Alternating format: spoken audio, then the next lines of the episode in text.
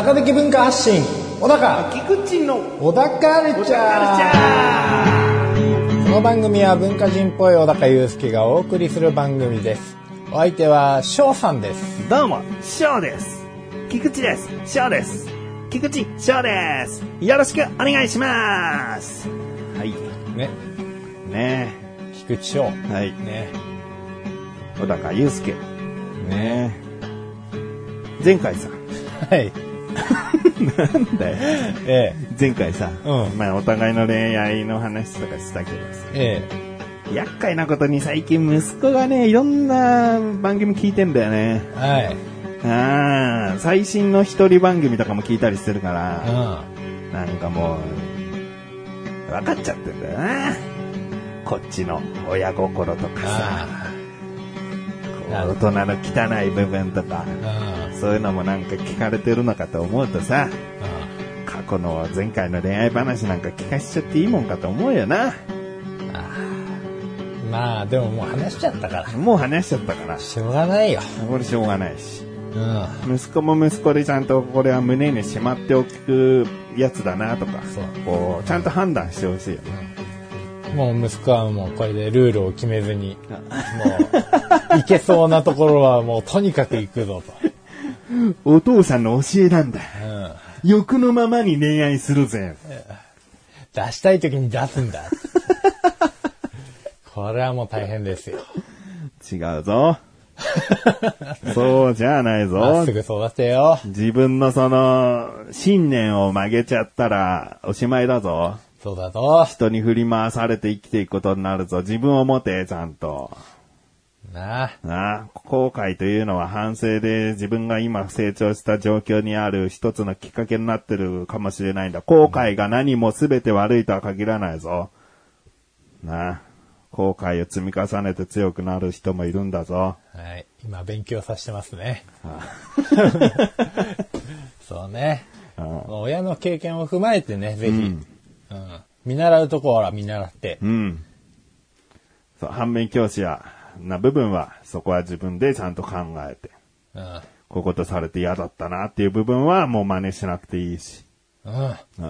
あ、お父さん。おお年玉をやるぞ。ね。それでは最後までお聞きください。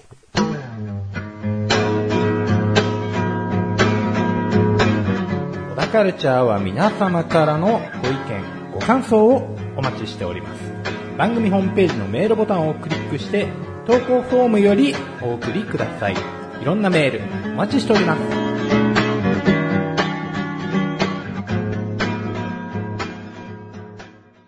まあ、最近家族での休みそんなにないんですけど、うん。まあこの前旅行行ったしね。箱根。うん、箱根も行ったし、うん。そんなに出かけないかなと思ってたら、この前ね、うん。あのーたまたま休みが勝ち合いまして、おお。もう休みがあったらもうどっか行くんだ。小高家って。なんかね、どっか行きたくなっちゃうんだよね。もう今日はお互い家で、こう、まったりとかないんだ。こう休みだから休もうはないんだ。出かけちゃう、うん。結構。うなるほど。ん。いいよね。どっちもじゃあ、アクティブなんだな。そうね。うん。まあ息子がね、あとはもう遊べるところをできれば探していきたいんだけど、うんなかなかね、そうは言ってもこんな時期だからうん。うん。出かけづらいところもあるし。あるしな、うんこの番組でどこどこ行ってきましたをもう何回も話してるのも、ちょっと、ちょっとだけ後ろめたくなるしな。そうですうね。ん。まあ、でも行ってきましたよ。でしょうね。うん。でもまあ遊べるっていうよりかは、もしかしたら楽しいんじゃないかなと思って行ったのが、ん無印良品だったんですよ。おお遊ぶ場所とはほど遠いなそう。まあ無印良品いっぱい店舗があるけれども、うんちょっと今回行こうかなと思ってたのは、前々からこうテレビとかで見てて行きたかったんですけど、うん。まあ無印良品の東京有明店っていうのがですねあるんですね。うん。まあすんごいでかいんですよ。うん。最大規模ですね、関関東では。どこにあんの？有明。有明。ああ、あの辺ね。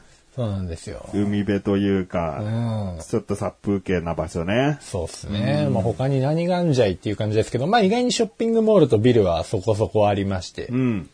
ああ、なんかドラマとかで使われそうやなと思いつつ、うん行きまして、うんすんげえでかかったですね。おなんか無印良品初いろいろやってるっていうのもあって、うんその量り売り結構やってるんですよ。うん。おー、何の？マフラーとかも。マンフラーで量り売りすんの、うん、マフラーの量り売りとか、あとはまあ、無印良品食品もやってて、うん、その、そこはですね、全世界の店舗で初、コーヒーやナッツ、パスタ、米などの量り売りもやっていると。すごいね。だから、ある意味値段均一ってことだもんね。そうっすね。うん。だからもう結構見るところもいっぱいあるし、うんうん。まあ、あとはね、家、無印良品がプロデュースしてるというか、まあ、無印良品の家っていうのがあるんですよ。なるほど、家を丸ごとプロデュースしたような。そうそうそうどこもかしくも無印良品のものだよっていう。そうモデルハウスみたいなことだ。そうですね。うんで、そのモデルハウスがその建物の中にあって、うん。まあその中も体験できたりですうんうんとか。うん。ああで一戸建ての家とか見て、うん。うんで、うちの息子もその家の中入って、うんうん。まあ第一声が、負けたっつって。何？我が家と？うん。だって、小高んちマンションだからもう感じが違うですよ、そもそも。そうなんですよ。うんまあもう、その、モデルハウスのクオリティには勝てねえわ。うん。モデルハウスの中のもののなさったらもう優勝だからな。はい 生活感のなさと言ったらな。で、まあもうなんやかんや楽しくてお菓子とかもコーヒーとかもいろいろ買って、おうんうん、結構散財しましたね。ーおーでもそれだけ楽しいんだってことだ。うん、もううちの奥さんも結構無印好きで、うん。でまあその家を見てから触発されて、うちももうちょっと綺麗にしようっつってね、あこーの前もうすごい大掃除して、うん。かつ無印の家具をいくつか購入し、うんうん。今結構うちすっきりしてますね。なるほどね。小高って、小高と奥さんって、無印良品に売ってそうな雰囲気だもんね。あ？え？なんだ？え？うん？なんだ？やんのか？うん やらない、やらない。やらない。なんか無、無印良品の、はこう、イメージファミリーって言っても過言じゃないかもしれない。いまあね。ああ。まあねえじゃねえけど、うん、それだけなんかね、なんだろうな、色がないよね。いい意味で。ああ、まあそうですねう。ん。二人とも。うん。家とかさ、何回か行ってるじゃん。うん今の家じゃないけど、うん他の。もうそういう雰囲気あるもんね。多分今一番無印良品化してると思います。ああ、だからもう小高の部屋をもうその有明に持ってっても、うん十分、あ、こっちの方がリアルで分かりやすいわっていううん参考になるモデルルームになってんじゃないかな。うん。だちょっと無印良品にスポンサーになってもらいたいよね。ねこの番組の。この番組も、もう小高的文化発信なんてダセえじゃん。おめえだよ。つけたのおめえだよ。小高的文化発信って一つ一つ、こう、よく考えたら意味は読み取れるんだけど、はいはいはいもう流れて、流して聞く分にはもう意味わかんないし、まあダセえじゃん。まあまあまあま小高的文化発信ってダセえじゃん。もう主張がね。と、それがさ、うん無印良品プロデュースだったらどう？お無印良品プロデュース。プロデュース小高、菊池の、出せ。ダセえじゃねえ。言えてねえから。毎回言えねえと思うよ。うわぁうん無印良品プロデュース。言いにく。無印良品。無印良品プロデュース。うん 小高。菊池のね。ね。うん。気持ち悪いね。あ、でも菊池が邪魔かな。うん。小田、無印良品プロデュース。小高の小田カルチャーだったら、こうしっくりくるな、俺は。うん、でもうるうるさい。小高の小高カルチャー。小田カルチャー。しょうがないうんよ。小高、小高。じゃあ、小田カルチャーだけでいいの、無印良品プロデュース。小田カルチャー。この番組は小高祐介がお送りします。ってこと？ああ、すっきりはしましたけどね。やっぱでも無印良品には小田カルチャーって言ってほしくないですね。はい、逆に、うん無印良品が小田カルチャーを、こう、の色をつけてほしくない。ああ、そうだな。お互いがお互いの色になるからな。小田カルチャーが無印良品に、の色を取り入れるのはいいけど、無印良品が小田カルチャーなんか取り入れてほしくないな。そう。はうん、そうって言うまあ言っててあれですけど。うん。あでも、でも、俺はでもイメージは、あ無印良品だな。うんああ無印良品のあの、ナチュラル感が好きですようんうね。んうん、素朴なね。うん。うん。そうね。いや、ほんと奥さん無印良品感すごい。うん小だか家はでも結構本当無印良品とポーターでできてます。ポーターがね、ポーターもいるわ。はいうん。だからもうこう、なんとなくわかるでしょ？うんわかるこの感じ。わかるよ。だから無印良品、小高、ポーターだよな。うんだから無印良品がポーターとコラボしたいときはどうか小高を間に挟んでほしいな。そうですね。うん。で、小高がモデルでは、いそのグッズまとって、こう、モデルになってな。はい写真撮って、PR していきたいな。お願いします。うん。いや、これ聞いてる人いるから、無印良品勤めで。ああ、でも無印良品勤めの、勤めじゃダメ？うんの、あの、役員が聞いてるそう、から。役員か。うん役員が聞いてるか。うん。聞くかな。聞いてるね、一人は。でも前回の話でもうちょっと失望されちゃってるかな。恋愛話で。うん、でも、ある程度モテてるというか、さあれはもう小高のイケメン要素だから、やっぱ、実際会うまでにいかないじゃん。音声だけだと。だけど、はい小高の人となりを知ってもらった方が、うん。あの、実際会うまでに行きやすいのかなとも思うから、モテてたっていう、あ、ちょっとしたイケメン感、そういうオーラも、こう、もう感じてもらいたいな。うん。よろしくお願いします。うんうんうん。そう。なんか、無印良品の家に住みたいんですよね。お野望があります。ーなるほどなん。か最近 UR 賃貸とかの団地もプロデュースしてるんですよ、無印さん。じゃあもうそういう風言っちゃえばいいじそうもう引っ越ししたらでもこの辺にはないんで、収録こ 来れねえなと思って。ゃん。うん。うん。そうか。そうなんですよ。あ無印良品プロデュースどころじゃなくなっちゃいます。それこそだからもう小高、お小田カルチャー、一人で。うん。いや、俺一人だったら絶対やんないですからね。やってくんないんだな。うん。編集できない。うん辛抱できなくて。そのまま流しちゃう。流すとして。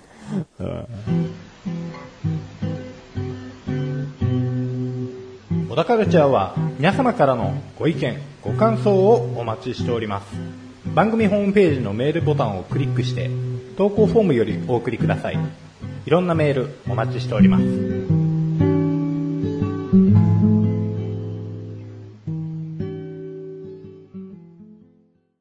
ちの奥さんがさ、は小高にそう、お菓子を買ってきてあげたんだけど、ねありがとうございます。ポテトチップスのブルーベリーガム味と梅ガム味ね。梅味じゃないんだよね。梅ガム味。こうロッテとのコラボというか、はなんかちょっと面白い商品出してみようよみたいな企画の中で、ガム味のポテトチップスをカルビーさんが出したんだよね。んこれも我が家みんな食べてんのよ、一回は。あ、そうなんですか？そう。で、まあまあ、まずくはなかったから、はぜひ小高にも食べてもらおうよっていう感じで、奥さん買ってきてくれたんだよね。優しいね。結婚してよかったね。まあ よかったね。うん そこに結びつくかちょっとわかんないけど。でもそうさ、あの、奥さんが買って、奥さんどう買ってくるものってさ、うん。これ好きでしょとか言って買ってきてくれたりするときある？ない。あ、ないんだ。うちはね、もう、あの、お菓子は柿の種しか買わないの、奥さん。まあまあ、お菓子だけとも限らないけどさ、まあまあなんか食材でも何でも。あんまないかな。ないんだ。うん。うちたまにさ、買ってきてくれるんだけど、はい。ノンシュガーのカップのコーヒー、ストローさせて飲むやつとか、これパパに買ってきたとか言ってさ、おうおうおう。おありがとうとか言ってさ。まあ、賞味期限切れそうで10円だったから、余計な一言言うんだよな。うん。なんか大体そう、こうパパに買ってきたってさ、なんか栗味のキノコの山のお菓子。おおこれ賞味期限近くて20円だったから、ー。あ全部安くなきゃ買ってこねえじゃん、みたいな。そういう文句言ったりさ。あとこの、美味しそうなペットボトルのジュース2本あってさ、うんそれを冷蔵庫に入れようとしてたからさ、あ。うん。えあこれもしかして1本パパのなんじゃないの？って言って、聞いたらさ、んいや、2本で100円だったから買ってきた。いや、いいじゃん、そこも、そこそうそう、1本ずつ飲もうと思ってて言えばいいじゃんとか思うんだよね。あなんか買ってくるものベタなんだよね。なんあかね口もベタっていうかさ、あいや、まあでもそこがいいんじゃないですか。あえて？逆にね。正直正直感とか、ジョーク感もあるからな。そうですね。ああうん。でもなんか、たまにさ、自分の買い物も間違うんだよな。こう、いつも買うようなポテトチップス、コンソメとか薄塩なんてもう誰しもが食べたことあるし想像もつくじゃん。うんうんだけど、やっぱり新商品っていうのはあってさ、見たこともないお菓子とかも買ってくるわけ。うん。うんでももう、8割9割さ、うん。全部僕に回ってくるの。で一口食べて、もうお決まりのフレーズがあるのよ。うん。これ想像してたのと違ったからパパにあげるっていうの。想像してたのと違うことを、じゃあこれが最初のね、2、3回とか、まあ5回ぐらいだったらいいわ。うん。もう何年と続けてきてんだよ、これを。想像と違ったから、つって。いや、いい加減想像力つけなよと。お菓子に対してさ、お菓子がこんな味出しましたとか、チョコかけてみましたとか、なんか変わったもの出したな。あ、こんなものでこういう感じだろうなって、もう積み重ねて想像力つけようよ。うん。構築されないのね。うん。もう、いい加減にもっと想像力しっかりつけてよって思うんだけどさ、とある日にさ、衝撃的なこと言われてさ、えこれ想像通りあんまり美味しくなかったからパパにあげる。え。想像力はついてた。ついてた上でか。、それを人は買わねえんだわ、つって。うん。なんでまずいと思ったもの買っちゃった？で嘘ついてんだ。多分。想像力がなかったことを認めたくないから、なるほど。結局想像と違ったからパパにあげたいんだけど、またいい加減想像力つけろよって言われるのが嫌だから、うんこれ想像通りあんまり美味しくなかったからパパ やった想像力ねえんだ。ああ。うんで、いろんなお菓子を食べさせられるということです。想像以上のものは来ないんですかね。ないね。想像以下なんだ、基だから、本的には。い 10%? さっき言った1割は、たまに自分でヒットすんだよね。うんうんうん。うん。あ、やっぱり美味しいとか。はいはい。でも大抵は繰り返し買ってるようなものとか、あと分かりやすいもの。もうあれの類似品じゃんぐらいの、もう誰しもがこの、こういう感じだろうな。もう結局は、そのビスケットの中のチョコだからコアラのマーチみたいな感じだろうとか、はいはいはいもう分かりやすいものは想像通りで食べてるの。ああ、なるほどね。んじゃあ結局冒険できないタイプだね。冒険してるように見えて。いろんなものを買ってくるは、うん買ってきては、俺は、これあげるって言われた時に、こんな感じのやつだろ？あれっぽい感じだろ？こんな雰囲気だろ？みたいな感じで食べて、想像通りなわけよ。はいはいはでももう、うちの妻はもう、い。うん。いつも想像が追いつかないから。はい。はいでも、買い続けてるっていうことは、やっぱりでもどこかに新しいものをうん。欲しがってるんじゃないですか、まあ、欲しがってる、その気持ちはいいよね。その気持ちは評価したいよ。そこは大事です。うん、うん。なんか、お決まりのものをいつも買うっていう、こじんまりとした感じは俺は好きじゃないから、はい挑戦はしてほしいんだけど、うんそれと同時に成長もしてほしいよな。そうな。うん。そのツケが全部回ってきてるしな。うん、なるほど。いや、でもまあ、おたくんも結婚して結構長いけど、んあれじゃないですか。菊池翔は想像通りか、想像以上だったんじゃないですか？今でもドキッとしたよ。は女友達に想像と違ったって言ってんじゃねえかな。い。そうなんですよ。うちの旦那結婚する前こうだと思ったら想像と違った。あなたにあげる。と 友達に。いやー、いるんでしょうね。友達会にあも。ーいるだろうな。押し付けられてた人が。やだー、想像力ある人になってほしい、本当にそうもですね。いや、でもまあ、いい感じで、う。うんうん。まだ家に入れるし。だよね。まだ平和だよね。そうそうそう。あ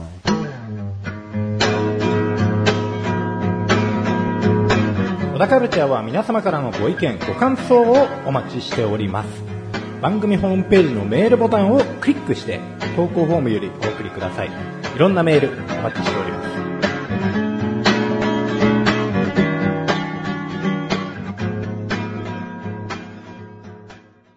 これどっかでちょろっと話したかもわかんないんだけどお、なんかファンがかわいそうって最近思うんだよなファン？何のファンですか？いや、なんでも。アーティストでも芸能人でも、有名人でも。おなんか、すごいコアなファンっているじゃん。その、どの、そのものに対しても。はい。で、そのすごいファンの人って、こう、僕ツイッターで、その人と別の口で知り合った人がいて、でもその人はあの人が大好きなんだ、あのタレントが好きなんだっていうのは知っててツイートをよく見かけたりしてるんだけど、はい。なんかさ、毎回そのタレントが反応するたんびに、うん。こう、コメントをしてたり、うんこう、いいねをもちろんしてるし、うん。こう反応してるのに、うん。ほぼほぼスルーなんだよね。うん。で、誰も、たそのタレントが何かしても、あんまりそこまで有名人じゃないから、はい。そのタレントが何かして、ほとんどの人が反応してなくても、その人だけは反応してるのに、うん。いいねすらもしてあげてないんだよね。うん。なんかかわいそうだなと思うんだよね。まあ、ものすごい大御所だったら、うん。まあ、しょうがないけど。まあ、しょうがないかなとは思いますけどね。まあ、返せる余裕というか、ゆとりがありそうな人は、うん。返してあげた方がいいんじゃないかなっていう気がしますけどうね。ん。まあ、コメントとかね、やりとりしろとまでは言わないんだけどさ、うん。なんかいつも支えてくれてる、もう、もう、ちょっとこの人ピンポイントに言ってんじゃないかなって遠回しな雰囲気でお礼をこう言っておくとか、うん。いうことないのかななんか、子さんのファンの人は子さんでどうせついてきてくれるだろう。新しいファンが欲しいんだよ。新しい子たちが欲しいんだよ。みたいななるほど。感じがすごい強いんだよね。そういう人なんですね。うん。あうん。だから新しく何かコメントとかしたような人にはちょっと反応したりしてんのよ。あ。ああ、それ腹立ちますね。うん。でもファンやめないんでしょ？だから応援してるだしだから、うんね。けなげでなんか、報われてほしいな感はすごいあるよね。まあ、そのアーティスト的なポジションから言わせると、好きなら、お前が好きなんだからいいじゃねえかみたいな。そう、勝手におめえが好きなんだろう。うんっていう。でも、超有名人ならいいよ。もうトップアーティストとかだったらいいけどさ。まだ言っても、ライブやって千、何千人集まるか集まんないかぐらいの人だったら、うん、って思っちゃうね。まあね、誰もリアクションしてないところに、あえて行って、うん。それで何にもないはちょっとなで、たまにさ、なんか問いかけ的なツイートをその有名人がしてはいさ、はいはい。ちゃんと答えてんのにリアクションしないとかね。こういうことですか？とかさ、こうじゃないんですか？みたいな答え、その問いかけみたいなのに対して答えてんのにリアクションがない。お前じゃなくてみたいな感じがすごい強いんだよね。なるほど。でもその人別にすげえがっついてる感もなくてさ、ほんとけなげにこう、はん毎回反応してるだけみたいな。うん。こうしつこさも別にないし。はい。だからたまにその人宛てじゃなく、ただのつぶやきとして、ええなんか、ちょっと虚しいみたいな雰囲気のオーラがあるツイートをたまにこう。してるのよ。まあ、虚しいですようね。ん。あ、でも虚しい自覚はあるんだ。そう、寂しいというかね。そうですね少しぐらいは。あと、クラブハウスとか流行り出してさ、はいその人クラブハウス入れてないから、ええクラブハウスに移行しますとか、クラブハウスで話しますみたいなことを言われても、うんすげえファンなのに、うん置いてかれちゃってるっていう、あなんかそういうかな、虚しさ悲しさも目の当たりにしてんだよ、俺。かわいそうだなと思って。どう俺らのファンがいて。俺らの子さんのファンっているじゃん。もう間違いなくもうポンと出るやつがいるわけだ。はいはい。うん。あの子だけは本当大事にしたよな。そうですね。あの子は大事にしないといけないですね。ライムスカッシュだけはね、本当に今これ聞いてくれてるかわかんないけどね。でも君だけは一生大事にしたよね。今度、そうですね。僕はこの配信してる間っていうのは特に本当喋ることだけしかできないですけど、まあ何かの機会でまたオフ会とかね、んうんうんあったらもうぜひ、あの、靴とか磨かしてもらいますし、そうだね。座敷とかの飲み会で、はいあの一瞬の隙でこうちょっと靴磨いておきたいな。そうですね。座布団こう2、3枚増やしたりね。あうん、もう、肩も揉むし。あ、そうだね。はまあそういう古くからのファンも大事にしつつ、もちろん僕らだってさ、新しく聞聞き始めてくれる人を期待してるけどさ、い。うん。だからそのバランス難しいよね。だから古い人ばっかりだ、ライムスカッシュ、ライムスカッシュって思ってずっと、こう、思、やってても、その、新しく聞く人からしたら誰だよってなって、うん。ちょっと距離感出ちゃうもんね。まあうちはネタかみたいな感じに思われちゃうもんね。うん。らそこをいいバランスでやっていくか、はい。うん、爆発的に人気を一気にバーンって出して、もうそんなの有無言わせないみたいな状態になるからよね。難しいな。なんか難しい話になっちゃいましたね。難しかった。いや、内容はわかるんですけど、うん、どうするのが一番いいのかなっていうのは、うんうんうん。いやでもまあ、自分たちのことに置き換えるとな、もう、特にそんなに 聞いてくれてる人もいないし、ううんーん、まあ今まで通りやるだけだなっていう、うんうちわっぽい話になることもまあまずないじゃないですか。そうだね。うん。その人のことを、その対象の人のことを考えると、ねえもっとアーティストの方の方が歩み寄ってあげた方がいいんじゃないかなとは思いますけど。うんファンがファンを連れてきたりもするからな。まあそうですよね。うん。そのファンの子は周りにこう宣伝じゃないですけど、してたりするんですか、まあ何かこうしたらリツイートとかもちろんするし、はうん。こう発表があったら、これに反応してちゃんと。いうん、あじゃあツイッター絡みで広告もしてるわけですよね、ある種ね。じゃあ、もうちょっとなんかねぎらってあげてもいいと思いますけどね。だいまあ、あんまり良くないかどうかは人それぞれだけど、裏で DM 一つ送っとくとかね、いつも本当にありがとねとかさ、うんそれ一個来るのだとまた全然違うんですよ。だそういうファンに目をいかにこう配れてるかって、えーあの、なかなかこう目が出ない人たちはいろいろやってみたらいいと思うけどね。まあ僕らなんか全然ダメだからやんないけど、い。うん。なんかでもまあ1000人そこそこは集めてライブできるんだったらね、マネージャーみたいなのはいないんですかね。いないね。あマネージャーというマネージャーいないんじゃない？アドバイザー的なぐらいで相談に乗る人だとかいると思うけど、あ、はい。がっつりマネージメントしてくれる人はいないんじゃない？マネージメントも下手だしな、きっと。ああ、まあ今そうでしょうね。うん。その辺をうまく立ち回ってくれる人が、その人につけば、もうちょっと有効な、良好な関係が築けそうですけどね。うんうん才能があってもその辺下手くそだとね。個人的には別にいいんですけど、うん才能だけあればうん。うんうんうん。美味しいんで。そうね。はい。でもまあ、そういうファンの方がいてっていうところで成り立ってる商売なんだとしたら、うん。まあね、やるべきですよね。そう。だね。うんもう名物ファンで公言しちゃうとかね。いきまあ行き過ぎかもしれないけどうね。ん。まあ、公的なじゃなくても、さっきの DM が一番いいと思います。うんいつもありがとね、とか。そうそうそう。うんうんまあ、その子の一生の宝にもなりますし、うんまあ、それをまあ、公にしないであげるっていう気遣いができる人に対してのみにした方がいいとは思いますけど、うんうんうそこでその人の本性も知れるじゃん。ファンとしての本性も。そうですね。今度お会いしたいですとかさ、そこガツガツ来る子だと、あ、やっぱ距離置いた方がいいな、あのファンは、とか、うんうんそこで判断すればいいしな。まあそうですね。うん。誰にアドバイスしてんだかっていうね。ね。誰に批評して、誰にアドバイスしてんのかわかんないけど、まあまあ、我々は我々はこう思いますよっていうことですよ。実績もないのに。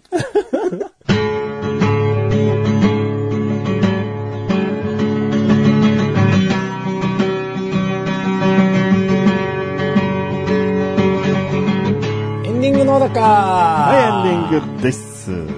はい。はい、まあ今回はね、エピソード話も出たし、うちの妻の話も出たし、えー最後ちょっと真面目な感じになっちゃったな。まあ、早く食べたいですよ、このポテトチップス。お、ブルーベリーと梅。ややっぱ家に帰ってから開けるよな。あ、今開けてもいいですよ。今ちょっと食べて感想も聞きてえな、じゃあ。聞いてる人はやっぱブルーベリーのが気になるかな。ブルーベリー。梅ってだってなんだかんだ結局梅の味のポテトチまあップスあるまあまあ、言ってもね。うん。お、匂い嗅いだ。ああ、する。ブルーベリーガムガムでしょすげえ嗅いで。でも、小高ね、小高は小高で変わり種のものそんなに好きじゃないよね。本当にうまければ、あ、画期的っつって、すごい気に入るんだけど。鼻で、鼻で笑いましたね。ああ、そどう？う。いや、うまく表現はしてるよね。うん。ガムのブルーベリーの雰囲気出してるよね。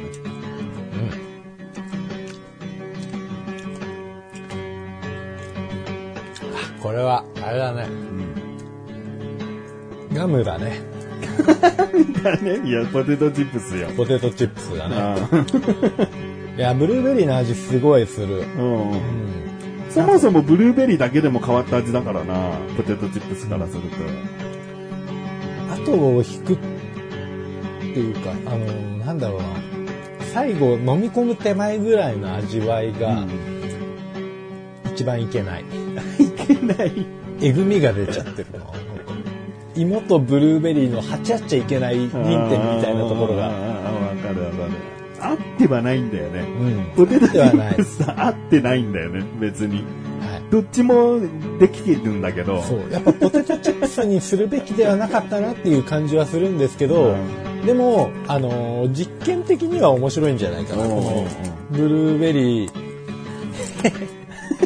どうしたこれ。でさ、あの、小池屋さんがどっかみかん味とか出してたじゃん。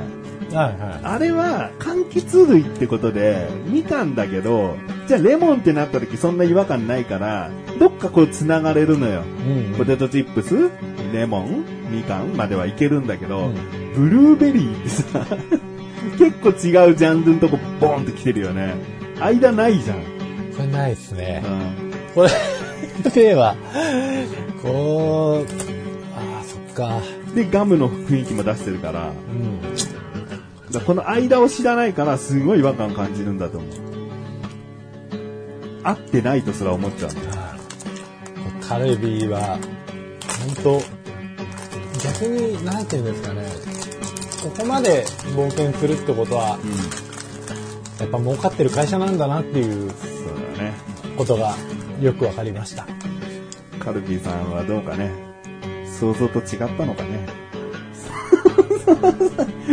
まあ開発陣はいろいろと試行錯誤もちろんしてるけど、はい社長とかさ、最終的な判断のする部長とかがさ、食べた時に、想像とどうだったんだろうね。あ